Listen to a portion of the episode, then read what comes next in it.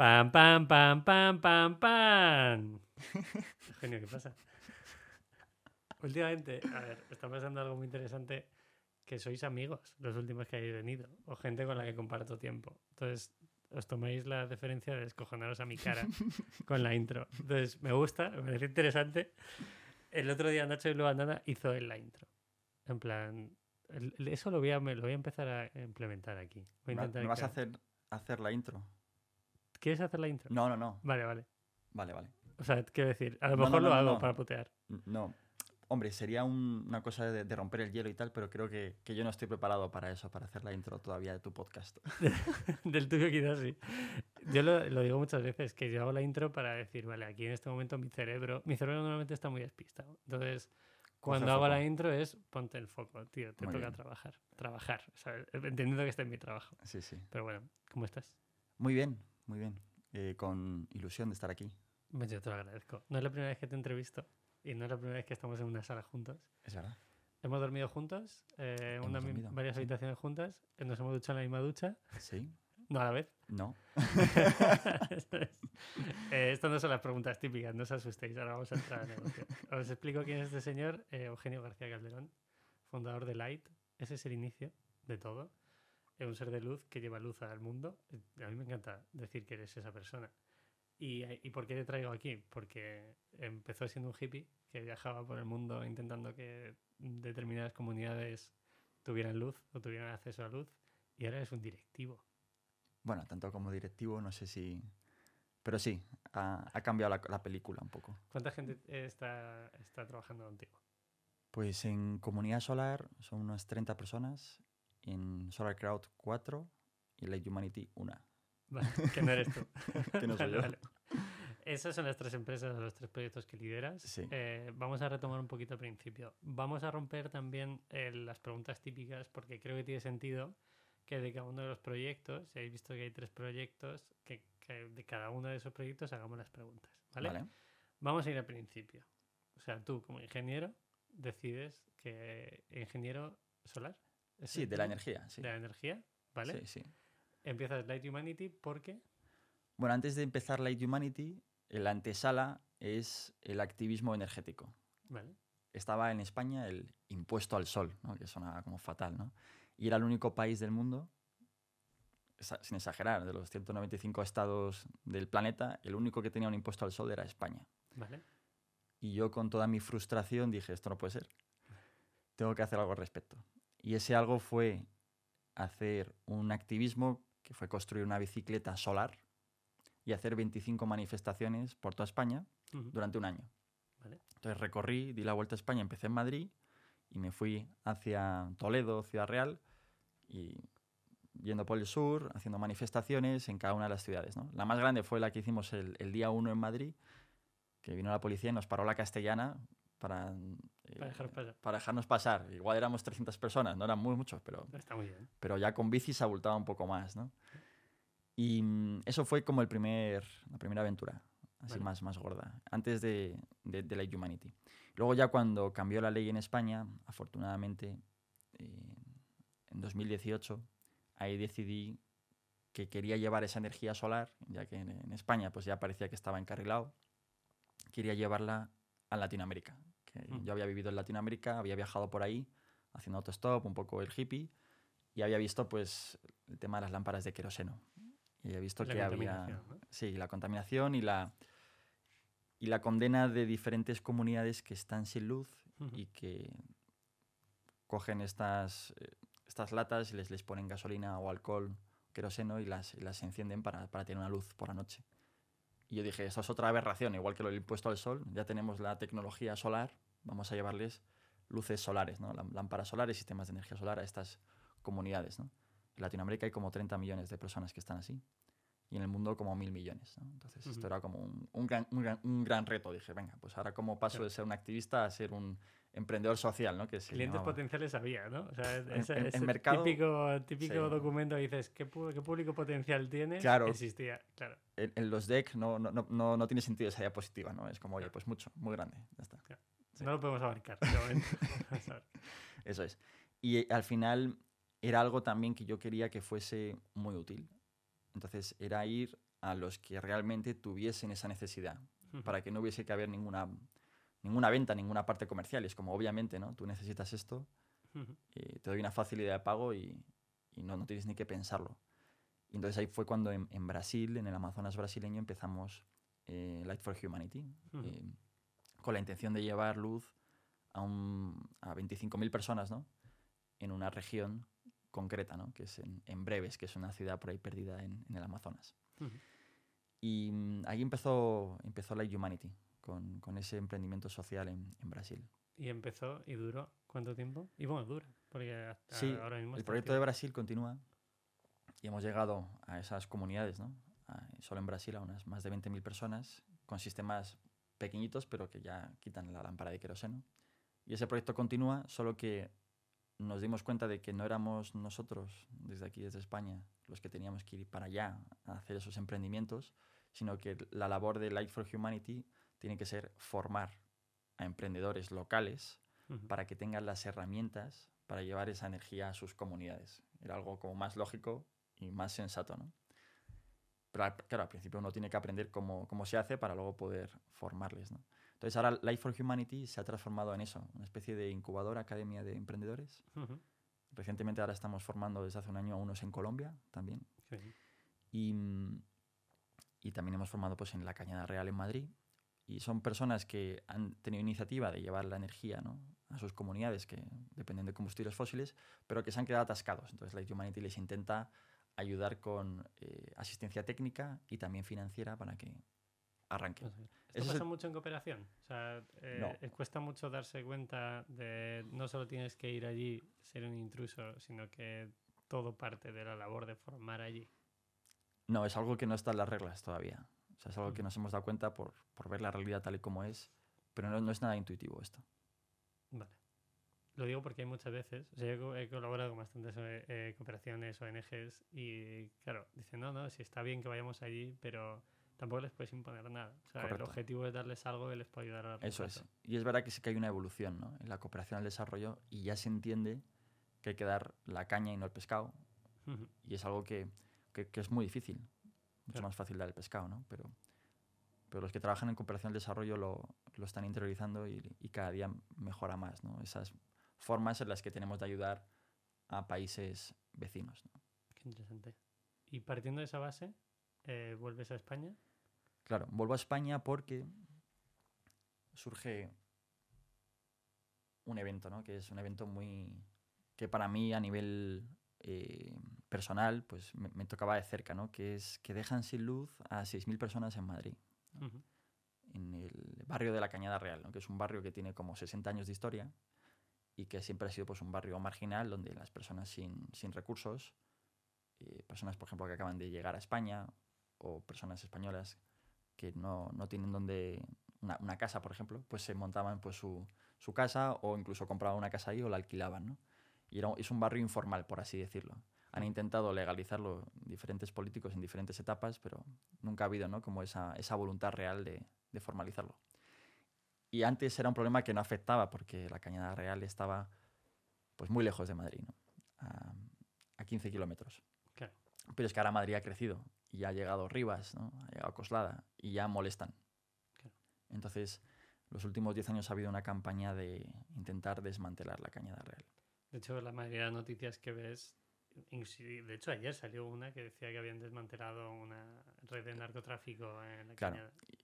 Utilizan cortinas de humo como la droga para justificar los cortes de luz y la presión sobre, sobre los vecinos. ¿no? O sea, es que hay ya tres generaciones que han. o sea, que los abuelos eran de la cañada, los padres son de la cañada y los, los nietos son de la cañada, que han nacido ahí. Y no les han legalizado ni les- nunca les han querido legalizar. Como otros barrios como Orcasitas, que también surgieron así de forma informal y ya están legalizados ¿no? desde los años 70. Pues este no. Y recientemente pues hubo este, este corte de luz de la noche a la mañana Ujú. sin previo aviso. Y dejas sin luz a 6.000 personas y a las tres semanas llega Filomena y muere una persona de frío también. Y ves a gente y familias en- y niños pequeños en Madrid utilizando velas y pilas y, y- y hogueras para calentarse. Entonces, ahí mi mente dije, en un momento dije, ¿qué hago yo yéndome a Brasil si a 15 minutos que estaba la Cañada Real de, de donde yo vivía, hay gente que está sin luz? ¿no? Entonces, me tengo que meter aquí.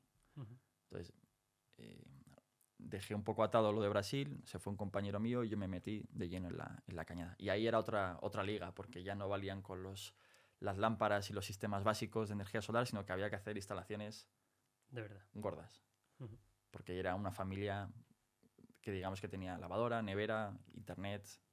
¿De dónde salía esa luz previa? O sea, si, si no existe el suministro, Hay, hay familias que tienen suministro y tienen contrato eléctrico y otras que no están legalizadas y no tienen. Vale. Pero a todas las han cortado. ¿vale? O sea que sale de la red eléctrica. Y la reivindicación de los últimos 30 años es, oye, legalizar todas las instalaciones, pero no han querido a nivel político. Entonces, con esa excusa de que son instalaciones no regularizadas, cortaron. ¿no? Entonces, bueno, fue al principio, eh, la primera instalación que hicimos la hicimos para que la gente nos creyese en la cañada real de que la energía solar valía para algo, porque nadie pensaba que eso era la solución. Vale. La solución Todos- seguir pegándose para que el gobierno les... Sí, sí, eso es. Y todo lo que hicieron fue irse al Bricomart a comprarse un motor de gasolina. Vale. Y entonces tenían una hora de electricidad, gastándose unos 200, 300 euros al mes para una hora de electricidad al día. Y esa era como la solución más inmediata. ¿no? Y entonces un sistema de energía solar en condiciones, con sus paneles, con sus baterías, porque está aislado de la red, con su inversor, su instalación, las estructuras, tal, cuesta como unos 8.000, 9.000 euros Ujú. para una casa. Entonces, claro, dices, pero ¿cómo voy a instalar yo 500 sistemas de 8.000 euros a personas que tienen dificultades, ¿no? Ujú. porque está en una situación un poco marginal. Y ahí es cuando entró la, pa- la parte de la financiación. Vale, pues si estas familias que están gastándose 200 euros en gasolina por una precariedad de electricidad, se lo gastasen en un préstamo para un sistema de energía solar, en dos, tres años recuperan la, Inversión. la inversión. Y es mucho más sostenible y tienen un, mejor servicio. ¿no? Entonces, cuando ya la gente entendió esto, hubo una explosión y no paraban de, de salir eh, familias que querían la financiación y la instalación. Entonces nos convertimos en empresa instaladora y empresa banquera ¿no? y financiadora. Y entonces tuvimos que pedir a nuestra comunidad en Life for Humanity que nos hiciese préstamos para nosotros poder, Presta. a su vez, prestar a las familias de la cañada. Y levantamos también un fondo de garantías, Ujú. pedimos donaciones, oye, porque va a haber familias que no nos paguen y sí, tenemos que tener un fondo de garantías. ¿no? Claro. Y eso fue un poco los inicios de, de Solar Crowd, porque ahí fue cuando vamos a utilizar el crowdfunding, pero no para pedir donaciones, sino para pedir préstamos. Y vamos a hacer proyectos para familias que lo necesitan. ¿no?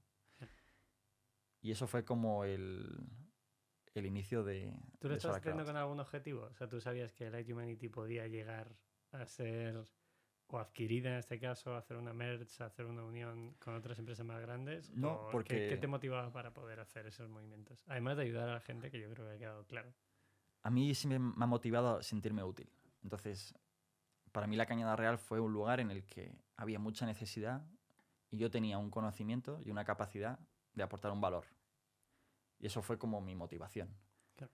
Pero claro, estábamos solos o sea, y teníamos que montar esta empresa de instalación, ¿no? que luego eh, finalmente se fusionó con una empresa más grande, ¿no? con Comunidad Solar, y esta empresa financiera, ¿no? que finalmente se transformó en Solar Crowd. Pero al principio era todo Light Humanity y éramos cuatro personas. Claro. Y íbamos haciéndolo todo. Hasta me tocó a mí pues instalar. ¿no? Y mm, entonces era como muy desgastante y, mm, y al final uno tiene que profesionalizarse. Decir, vale, pues yo quiero ser útil, quiero ayudar, pero la mejor manera de ser útil y ayudar es profesionalizar tu trabajo y tus acciones. Y es ahí cuando entra la parte de poner visión en, bueno, ¿cómo, cómo hacemos esto escalable y que mm, pueda llegar a ser algo más grande para poder hacerlo en condiciones. Y no solo aquí, sino en otros lugares. ¿Dónde haga falta? Y eso es. Y ahí es donde en los últimos años hemos hecho proyectos como el de la Cañada Real y hemos hecho como 15 Ujú. de instalación más financiación. Y eso ha sido posible gracias a que hemos intentado ¿no?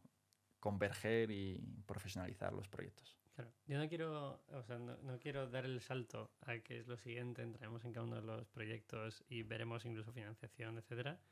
Pero cómo pasas de oye, yo tengo una misión que es sentirme útil, estoy en la cañada, estoy montando yo mismo paneles solares, que recuerdo que saliste en televisión, eh, no sé si televisión española, en Telecinco Sí. o algo así. Y yo decía a mis padres, mira, eso es genial, porque era época más o menos COVID, era por ahí, era sí, sí. en ese momento. Y en ese momento, ¿cómo transicionas a buscar o encontrar el apoyo de empresas más grandes? Que en este caso, de- o sea, según lo veo yo, es lo único que quiero para porque entre otra empresa más grande es tener las herramientas para poder hacer esto a nivel más, a una escala mayor. ¿no? Eso es. Ahí entra la parte también de la misión fuera de la cañada. Porque en España, aunque ya no tengamos el impuesto al sol, todavía somos muy dependientes de los combustibles fósiles Ujú. Cuando tenemos un recurso impresionante, ¿no? que es la energía solar. Entonces, cuando apareció esta, esta empresa Comunidad Solar, ¿no? y empezamos a tener conversaciones de cómo unir esfuerzos con una misión, ¿no? que era llevar la energía no solo a comunidades que están sin electricidad, sino también a, a los hogares de, de España que no pueden tener paneles solares en su tejado. Que, Ujú. que sí, que podemos hacer una instalación en chalets y en, incluso en edificios, pero no es suficiente. El 80% de, la- de los hogares en España aproximadamente no tienen suficiente tejado. Entonces, ¿cómo vamos a hacer para que la gente tenga sus paneles y genere su energía? Y que no nos pase como, como otras, en otras épocas, ¿no? donde, cuatro o cinco grandes empresas tienen todos los activos y no los alquilan de forma perpetua. Y están amortizados ¿no? y te siguen cobrando la energía a precio de oro.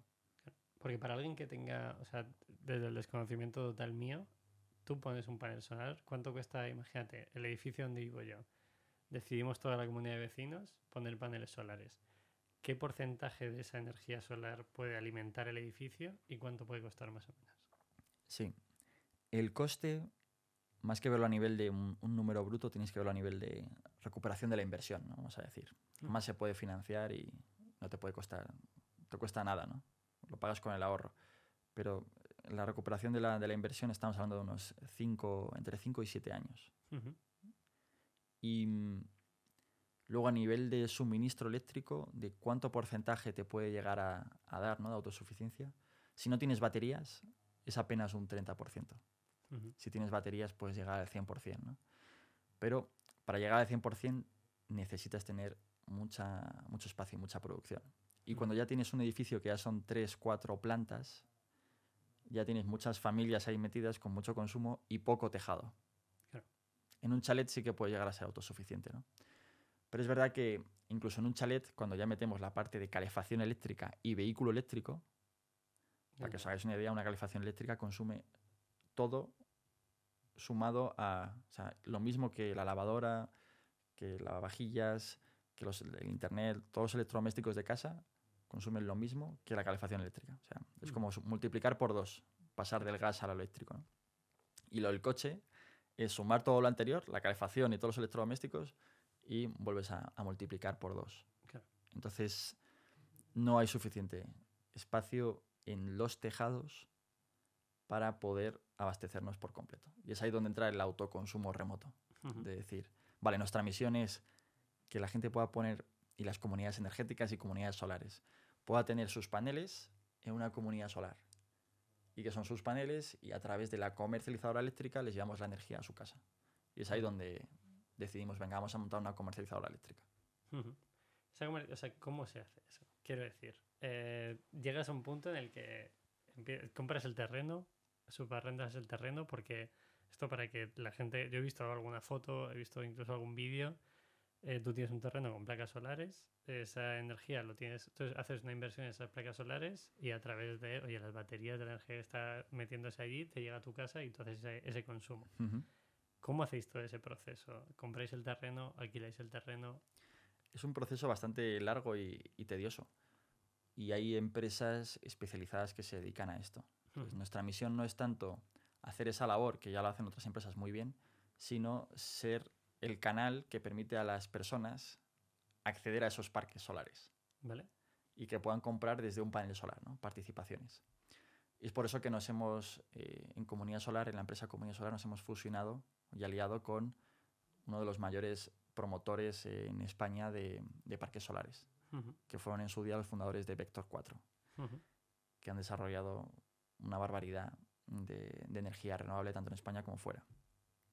Y mm, con este socio somos capaces de acceder a un montón de oportunidades, tanto de desarrollo propio como desarrollo de terceros, que son pues centrales hidroeléctricas o parques solares, que como tú decías, pues se alquila un, un terreno, ¿no? Se hace la instalación solar, se le pone baterías y al final pues se conecta a la red eléctrica y, Mm. vertes, viertes toda la energía a la red eléctrica. Vale. Y con esa y, y la comercializadora lo que hace es con toda esa energía que se vierte y todos los clientes que tiene la comercializadora tiene que casar hora a hora el consumo de sus clientes y la producción de sus activos. Entonces tenemos que igualar ¿no? todo lo que nuestra comunidad consume con todo lo que generamos. ¿Y ¿Hay sobrantes o déficit? ¿Cómo, cómo, se, cómo se gestiona eso? Los sobrantes, los excedentes, se venden al mercado ¿Vale? y eso, ese dinero pues va para la comunidad. Porque no se, no se puede retener. o- A día de hoy no hay mucho almacenamiento, Vale. pero es verdad que esto va a cambiar y va a pegar un pelotazo ahora al almacenamiento curioso.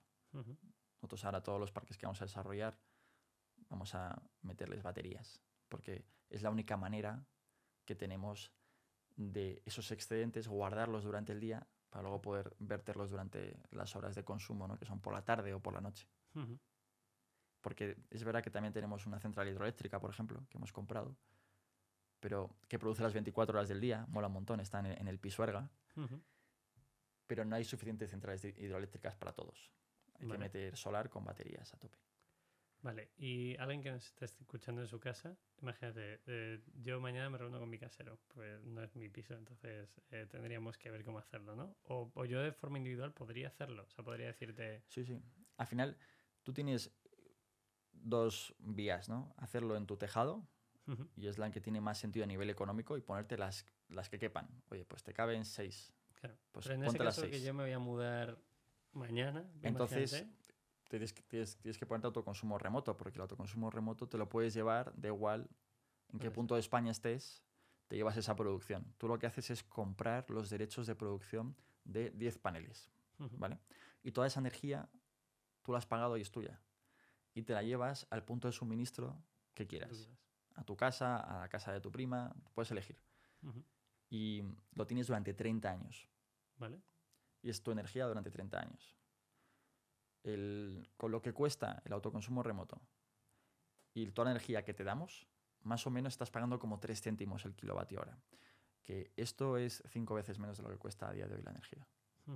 Para que veas el salto, ¿no?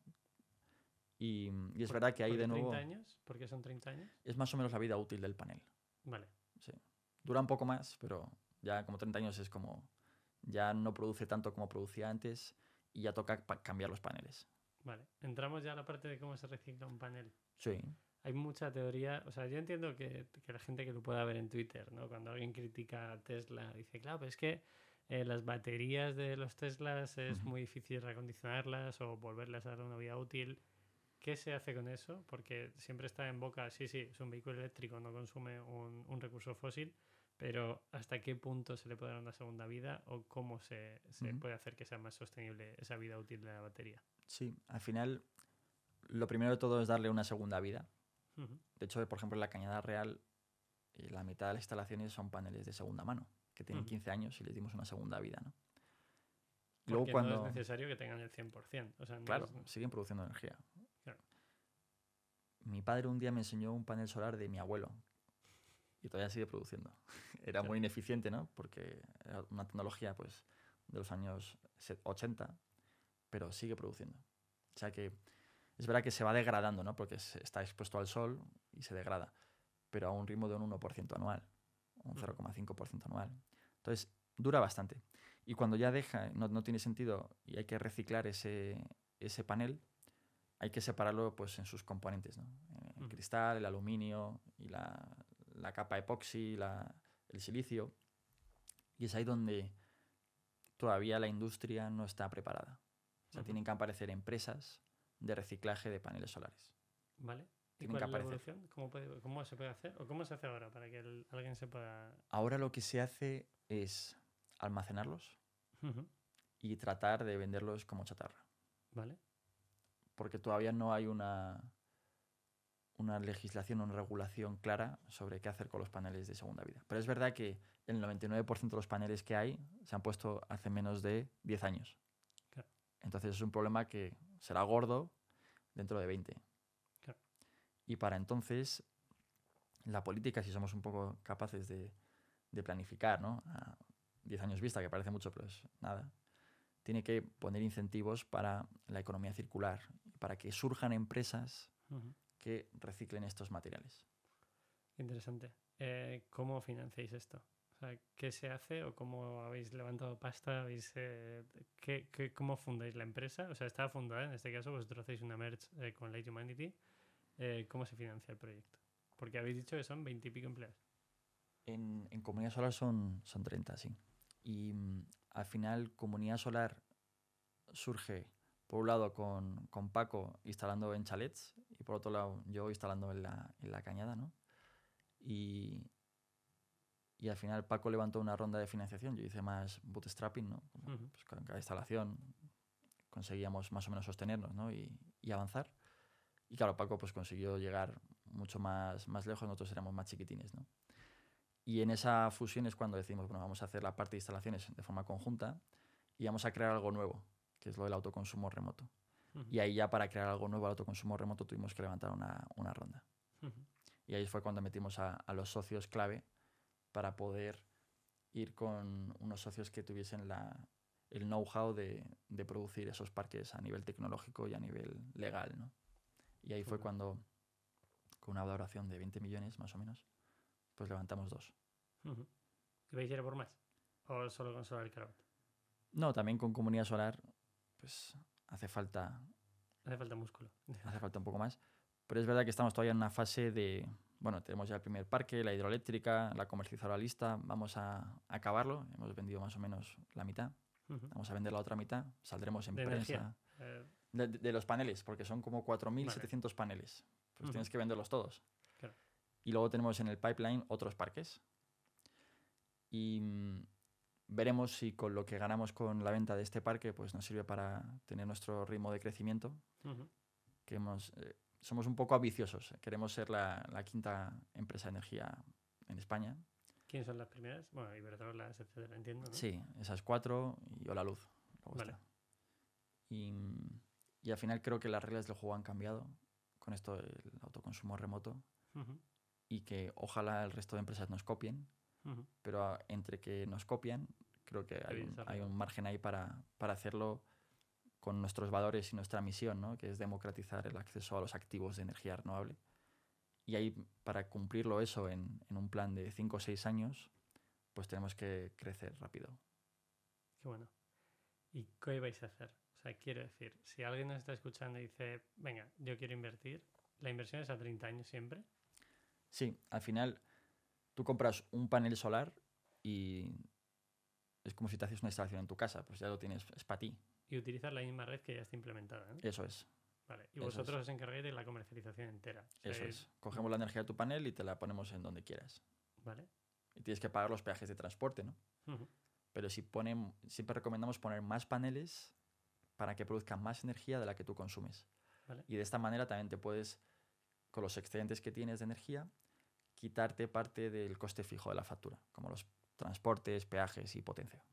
¿Y se puede reinvertir? O sea, se puede, ese sobrante se puede llegar a vender. Imagínate que yo Sí, no sí. tengo casa o me voy a la montaña a vivir y decido que no necesito Correcto. ningún tipo de, de electricidad. Efectivamente, por contrato tú puedes, no tienes permanencia con la comercializadora Ujú. y tienes los derechos garantizados durante 30 años, que, los, que lo ha firmado además eh, la tenedora del parque, la empresa tenedora del parque, cada, cada parque tiene una empresa.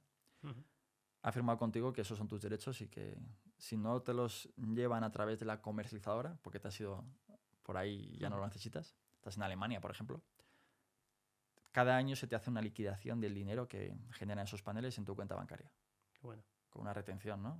De- económica de, de impuestos, pero son tus paneles y es tu energía, claro. Interesante. Hombre, tributación, Hacienda siempre tiene que estar. claro. Como ganes un céntimo, lo tienes que declarar. Eso Eso, ese es el punto. Vamos a ir a la parte de autoconsumo, que yo creo que es el, el futuro. Eh, autoconsumo en muchas cosas, ¿no? Y, y recuerdo cuando hemos estado de viaje que decíamos, joder, si lo mejor es comprar de la huerta de abajo, incluso has estado colaborando con alguna, eh, no son ONGs, son empresas pequeñas que te ayudan a nivel de autoconsumo de hortalizas, verduras, es. etcétera. Vamos al autoconsumo eh, a nivel de energía. ¿Cómo puede, ¿Qué se puede hacer para que ese sea el futuro? O sea, que toda la gente pueda llegar a tener un autoconsumo.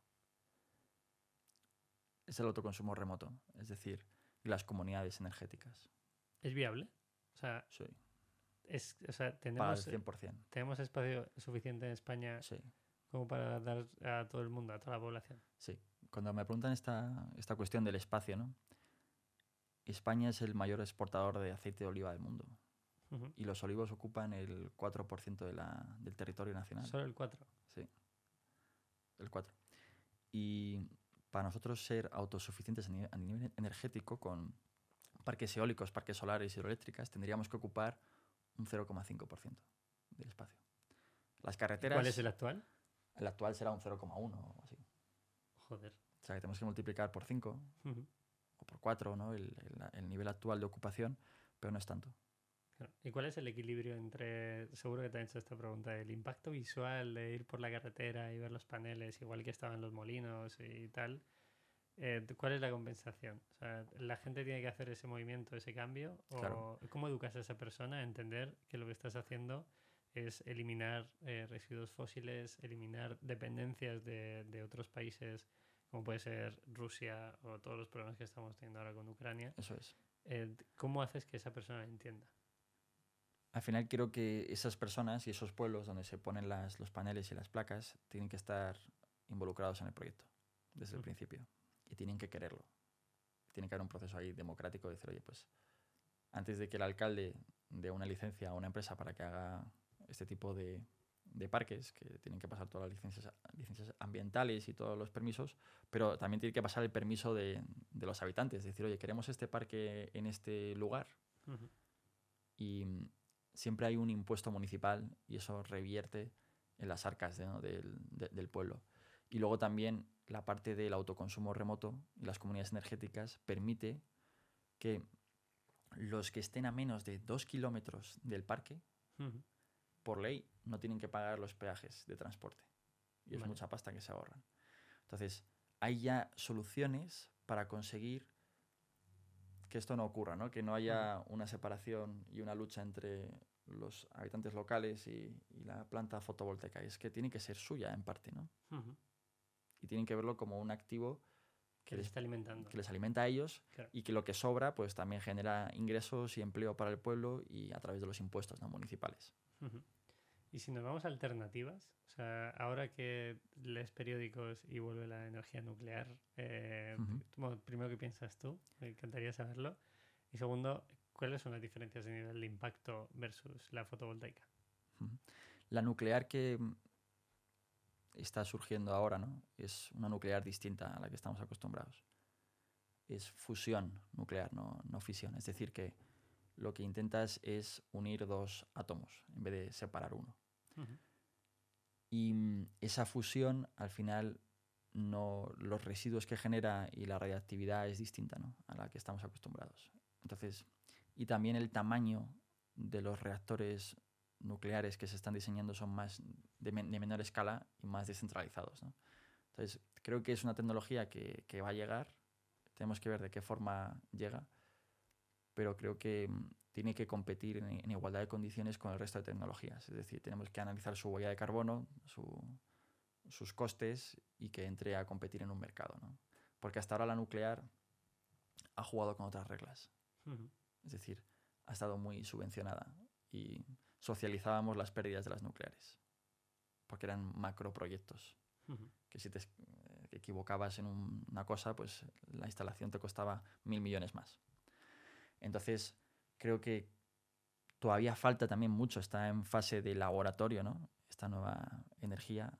Y hasta que f- entre a una fase de industrial, distribución y comercialización, implementación y, y ganar parte del mercado eléctrico, todavía falta unas cuantas décadas. ¿Pueden llegar a convivir? ¿Tú crees que el futuro es la convivencia? Sí, tienen que convivir. Tienen que Tienen convivir. que.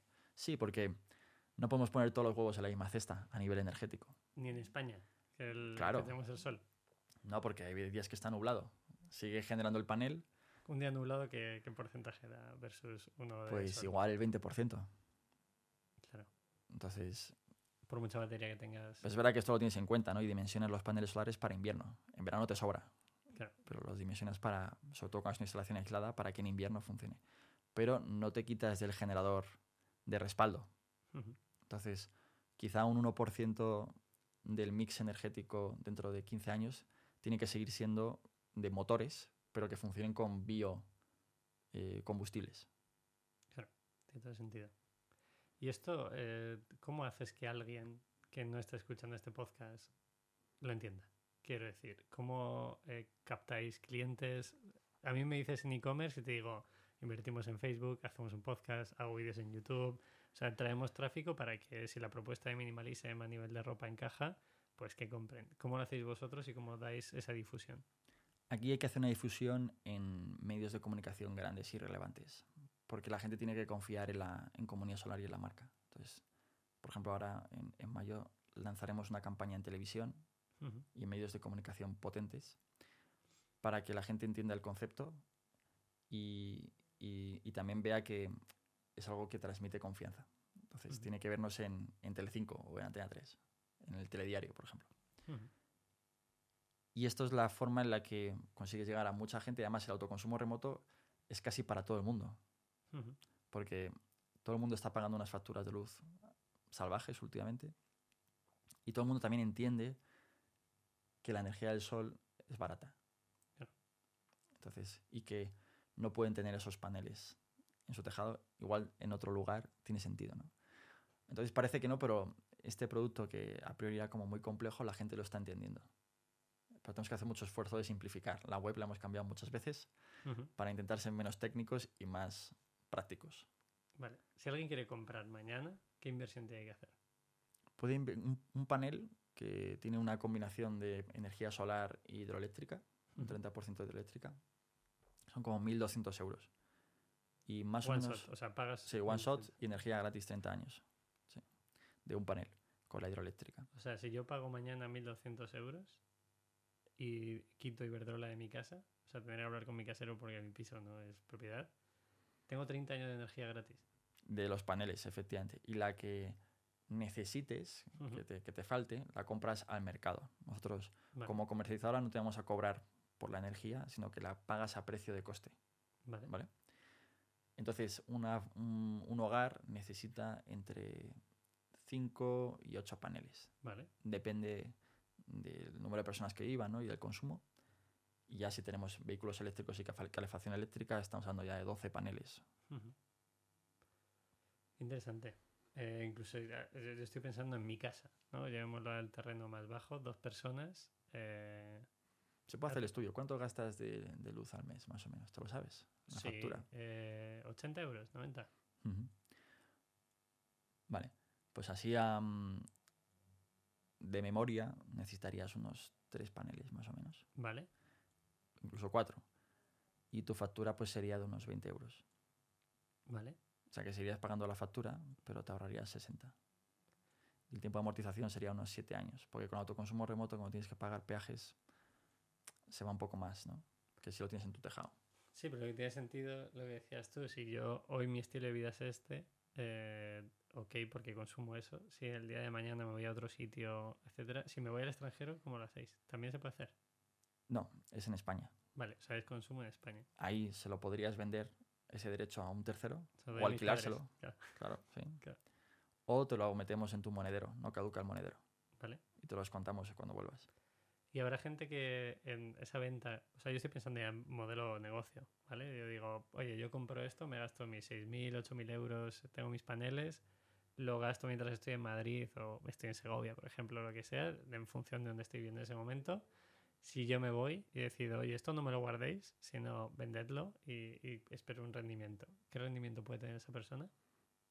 No creo que sea un rendimiento mayor a un, a un 7-8% de TIR, Bueno, pero está, no está mal. decir, Pero es verdad que es menos eficiente porque tienes que pagar los impuestos de rendimiento económico. Y en vez de poder aplicar esa energía directamente en tu factura de luz. Claro, o sea, no sería el objetivo No es tan este tipo rentable. de inversión. ¿no? El objetivo es el autoconsumo. El objetivo no es que la gente gane dinero con esto, sino que ahorren su factura de luz y que la factura de luz sea cero. O sea, que no, que no sea negativa. Que te hayas hecho una inversión y a partir de ahí Eso es. sepas que con esa inversión la vas a amortizar Eso en es. X tiempo. Y el objetivo es que las personas tengan los paneles que necesiten, no el doble. Si no dejan a otro igual sin paneles, ¿no? Claro. ¿Y eso cómo estáis evitando que pase? Porque yo me imagino a alguien que está escuchando este podcast, eh, esto es como las licencias de VTC al principio, ¿no? Antes eran eh, una licencia por persona, ¿vale? Y luego llega un fondo, se compra 500 licencias de Ya. VTC y resulta que ahora ya lo que hace es vender la licencia.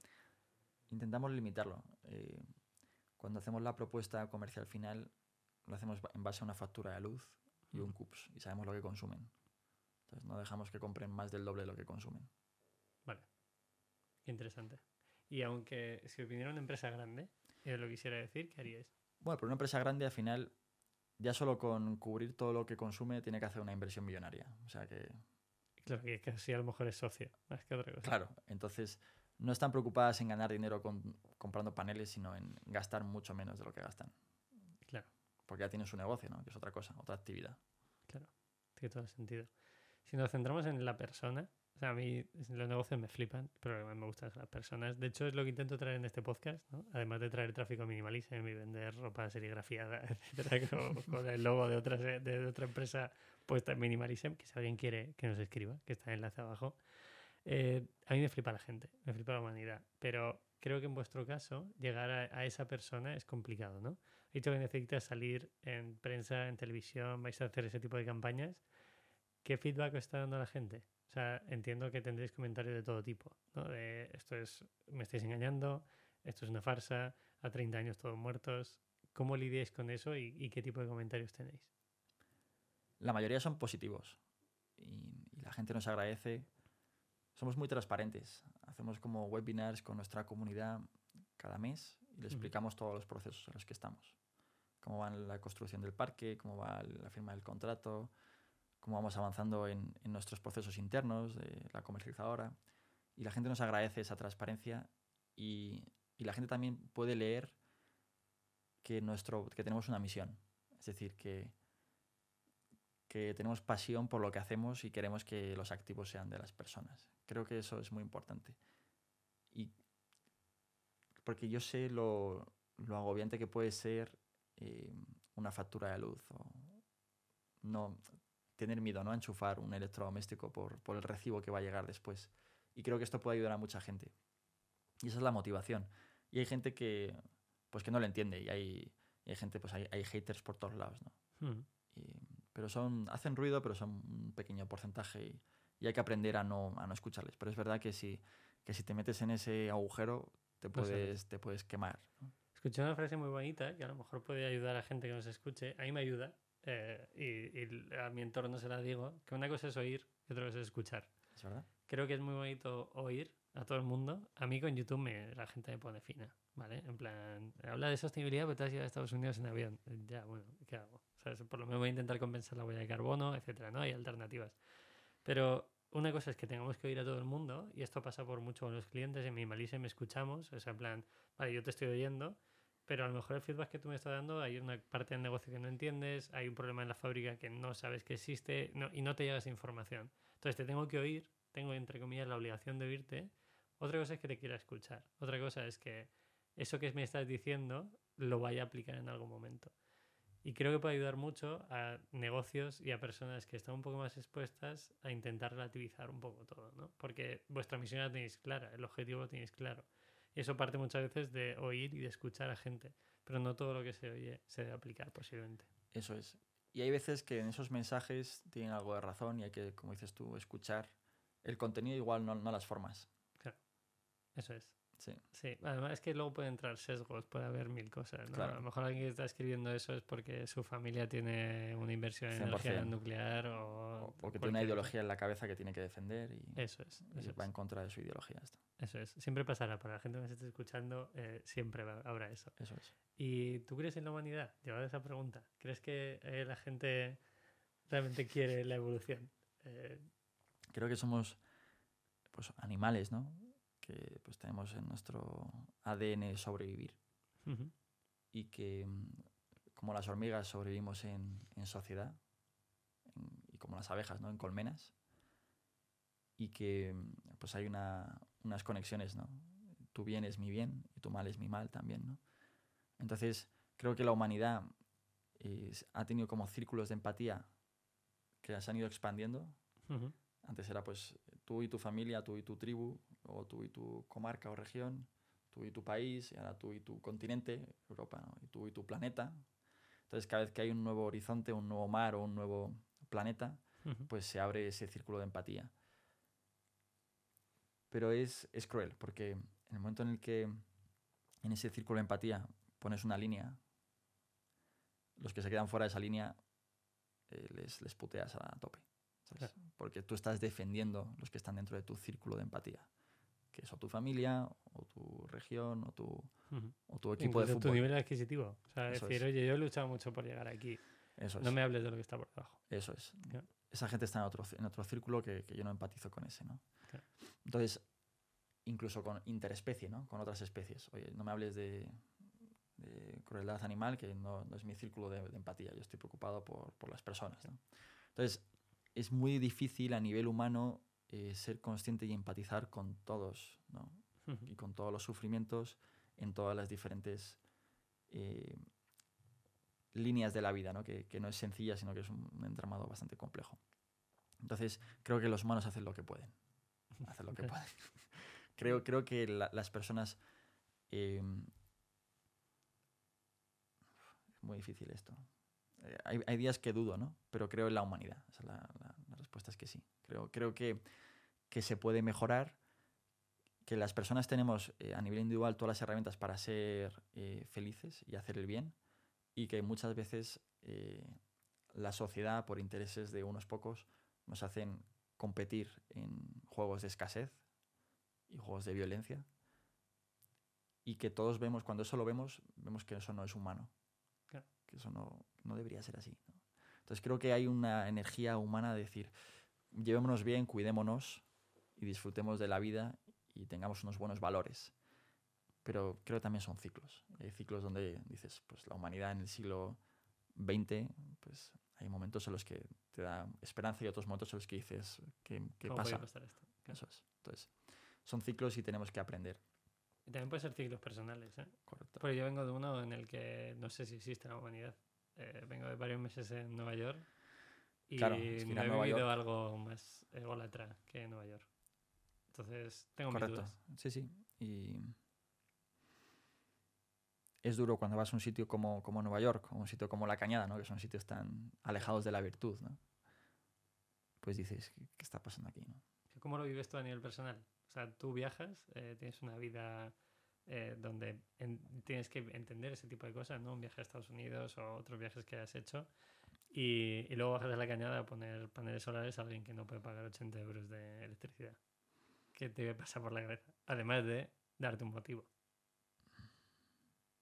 Yo creo que hay que aceptar que la, como decía Estopa, que mal repartido está el mundo des- desde el primer mes de enero. ¿no?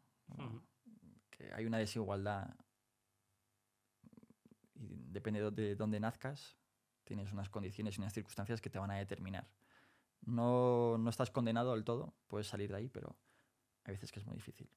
Y eso hay que aceptarlo. Y, y tenemos que luchar, si queremos en la humanidad, en que en una igualdad de oportunidades. Ujú. Es decir, que si eres un, un ser humano o un ser vivo, da igual donde nazcas, en qué condiciones, tienes que tener unos mínimos garantizados.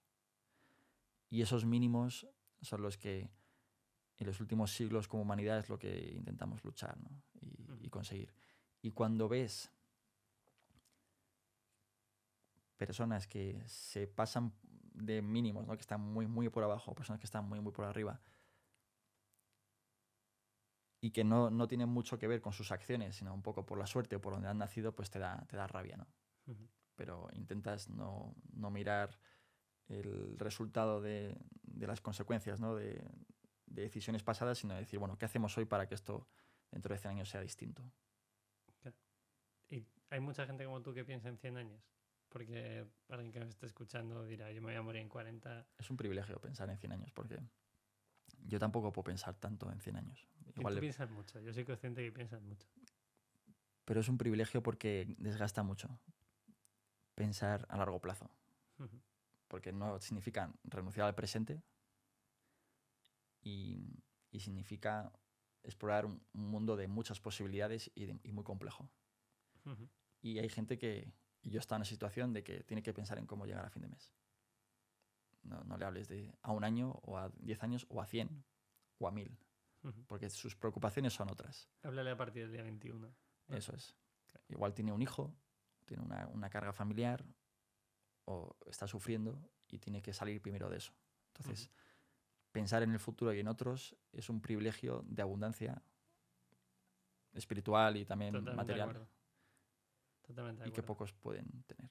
Yo tengo una teoría que es eh, la nueva evolución o desarrollo es cuidarse, tener tiempo, todo lo que vemos en YouTube de rutinas de mierda de 5 de la mañana, de come no sé qué, ayuno intermitente, es porque ya has resuelto la mayoría de los problemas que tienes en tu vida. O sea, tú puedes hacer eso porque no te has levantado a las 4 de la mañana para ir a repartir periódicos. O no te has levantado a hacer determinadas cosas, o no tienes que estar pensando si te gastas 10 euros más en la compra o menos, ¿no? Porque a mí, por ejemplo, cuando empecé a ser vegetariano hace dos años, comprar vegetariano era más caro. Ahora ya se va igualando, ¿no? Sobre todo el tema de carne y pescado ya está bastante igualado con tofu y tal, etcétera.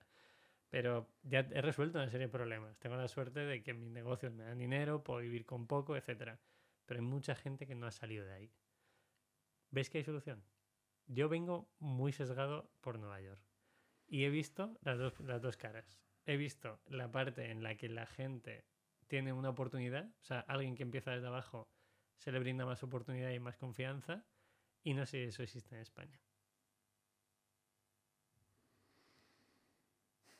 Eh, obviamente en Europa es, tenemos un modelo de sociedad distinto al de Estados Unidos.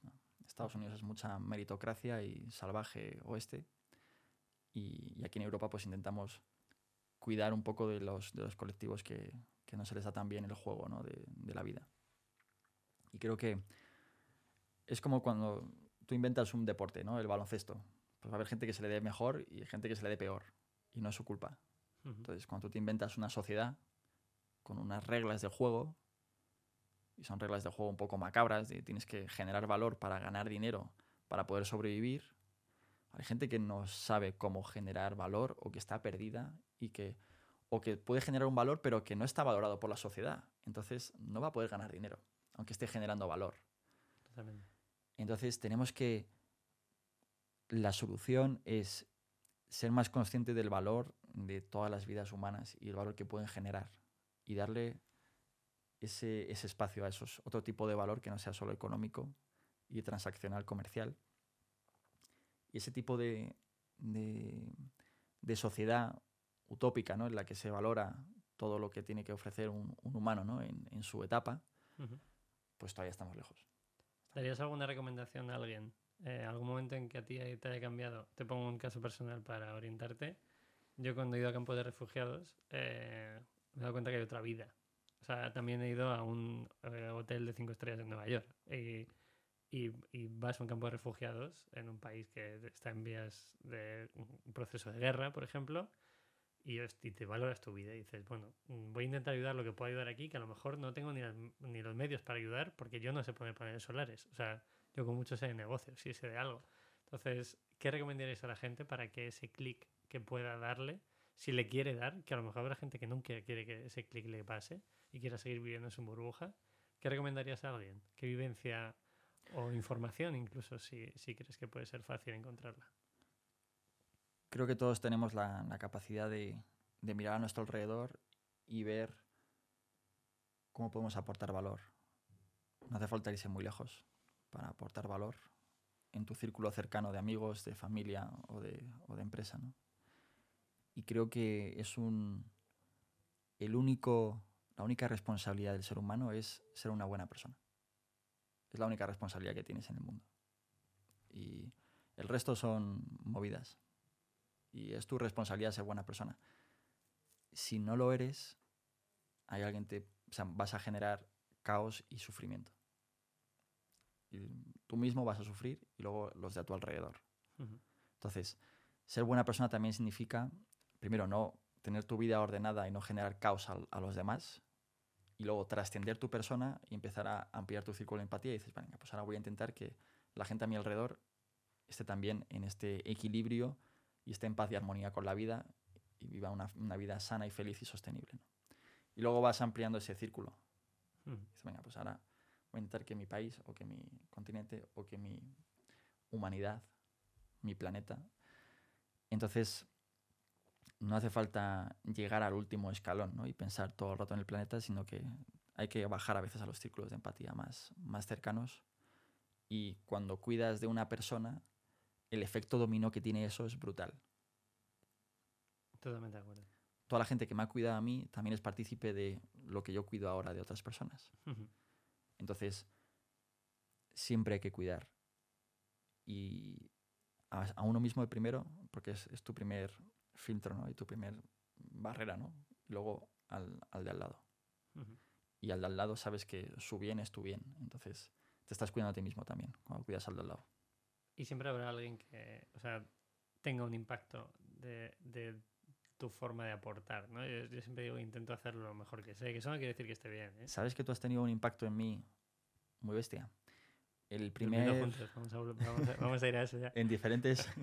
bueno, en diferentes aspectos, sí. Hay unos aspectos, es verdad, que has tenido diferentes impactos. Pero uno que quiero mencionar es cuando eh, Light Humanity, después de la Vuelta a España, el primer, la primera forma de ingresos que teníamos para ayudar en el, en el Amazonas brasileño era un e-commerce de pequeñas lámparas solares y cargadores móviles en España. Y ahí tuvimos que montar un Shopify con un operador logístico y todo eso lo hice leyendo tu blog. Sí.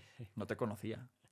Luego, Luego me mandaste un WhatsApp, alguien te dio el teléfono, ¿no? Yo creo que. no, luego, en la casa rural coincidimos. Pero años antes de haberte conocido en persona, tú ya me habías impactado gracias a tu creación de contenido y al ser transparente y, y mostrar cómo se hacen las cosas, por ejemplo, en un e-commerce. Entonces, y, esa, y ese e-commerce ha llevado luz a muchísima gente. ¿Cuánta gente? Para, para nutrir mi Más de 10.000 o sí. Más de 10.000. Qué bien. O sea, es- bastante. me voy sí, sí, sí. contento si aporto algún valor de eso. Sí, sí. Sí, yo creo que tiene todo el sentido que dices. O sea, me encantaría saber a cuánta gente has podido ayudar tú de forma indirecta. ¿Tienes ese dato? Yo creo que no hay que contarlo en, en, en personas, sino también porque igual apoyas a, a pocas, pero con mucho, mucho peso específico. ¿no? Ujú. Por ejemplo, yo hablo de 10.000 Hasta personas. ahora eran pocas, pero lo que podéis hacer a nivel global, Claro. a nivel país, que es algo que has dicho varias veces, cada día va más. Correcto, cada día va más. Y mm, me gustaría llegar al final de mi vida pudiendo tener las palancas y las capacidades y el poder de afectar y ayudar a muchas, gen- a muchas personas. Y creo que para llegar a ese nivel no es tanto en un tema tecnológico, no será llevando luz o paneles, sino será a nivel de cultural y de principios y valores. Entonces creo que eso será como el- la siguiente etapa. O sea, cuando hagamos otro podcast dentro de tres años... Tres eh, años igual no, pero, pero Pero diez. no sé, dentro de un, de un buen tiempo es impredecible, eh, pero me conduce hacia allí Ujú. la vida. sí. Ya, ahí tenemos un nexo unión. Porque yo me obsesiono con la gente que no se cuida. Estoy totalmente obsesionado. En Estados Unidos lo pasé muy mal. O sea, cuando veía a alguien comía mal, no entendía cómo se estaba invirtiendo su tiempo, eh, uf, lo pasaba fatal. Ya. Y ahí tengo muchas cosas eh, en común. Creo que tú tienes esa se- sensibilidad, ¿no? Y puedes ver el sufrimiento innecesario y te da rabia. Y dices, no tiene sentido lo que estás haciendo. Claro. No tiene sentido. A mí no importa decirlo incluso. O sea, estaba reunido con gente que tiene mucho dinero, eh, que sales de la reunión y ves cómo se suben un coche de 250 mil dólares y casi no se pueden subir al coche. Y a mí son cosas que, que no entiendo. O sea, es como, muy bien, puedes comprarte un coche, no Es- te puedes subir al coche. no, o sea, no, no es puedo duro, ¿eh? es duro porque esas personas que han tenido mucho éxito en una parte de su vida, quizá también es porque han renunciado a otras. Totalmente. Pero esa otra te mata. Claro, Y no tener un coche posiblemente, a no ser que tu objetivo sea único tener un coche, ¿no? y hay batallas por las que igual pues decir, bueno, pues menos mal que esta persona se ha sacrificado y no ha tenido familia, amigos y ha creado esto, ¿no? El Internet, por ejemplo. Totalmente. Entonces es como, cada uno es verdad que tiene su soberanía ¿no? individual y nosotros le podemos dar consejos desde nuestro punto de vista, pero cada uno hace lo que, lo que puede. También hay que quitarle un poco de hierro al asunto y, Y decir, bueno, esta persona también es adulta, es responsable y si acaba así es porque ha querido. Cerramos el podcast con eso. Que la gente haga lo que pueda y que sea buena gente. Eso ¿Sabes es. que Nacho Luanana vino y dije, di algo que a los niños, niños, entre comillas, ¿no? Que este montando un negocio. Dijo, Pepe, no te voy a decir una pildorita de tal, voy a decir que hagan lo posible por ser buena gente. O sea, creo que todos los que nos sentamos en esta mesa más o menos tenemos el mismo nexo de unión. Eso es. Eso es lo más importante, que las personas, si emprenden algo, que, que sea para aportar un valor positivo, una suma positiva. Muy bien, Eugenio, ¿te lo has pasado bien? Mucho. A ti que has llegado hasta el final, sí, sí. eh, gracias por llegar hasta el final. La última parte nos hemos eh, ido de empresas y nos hemos ido a vida, pero creo que es Porque somos tuyos sí. en este caso, esto para que alguien se haga una idea, cuando comemos y, y nos tomamos una cerveza o entrenamos, que salimos a correr por casa de campo de vez en cuando, hablamos de esto. Eso es. Ese es el nivel de estas conversaciones. Eso es. Muchas gracias, Pepe, por este espacio y creo que, que tú aportas ese, ese granito de arena muy grande, dando visibilidad ¿no? a, a proyectos y personas que, que intentan aportar valor. Yo lo hago de forma totalmente egoísta. Es para robarte una hora de tu tiempo sin, sin tener que estar pendiente del móvil ni nada por el estilo. Eh, a los que habéis llegado hasta el final, podéis compartirlo, enviárselo a ese amigo o amiga que se esté cuestionando cosas. Este es el podcast de Minimalism para cuestionarse cosas. Es lo único que hacemos en Minimalism. Nos lo cuestionamos todo de forma transparente, no tenemos logo. Todo ese tipo de cosas tienen una cuestión por algo. Nada más, Eugen. Un placer. Igualmente, gracias.